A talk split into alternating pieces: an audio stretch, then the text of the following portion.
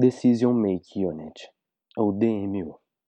Pare e pense por alguns minutos em todas as pessoas envolvidas no processo de decisão de compra e utilização do produto ou serviço oferecido pelo seu negócio. Pense em quem é o seu cliente, quem é a pessoa que decide comprar ou não aquilo que você vende. Eles são a mesma pessoa? Existe alguma força ou alguma entidade que regulamenta o seu mercado?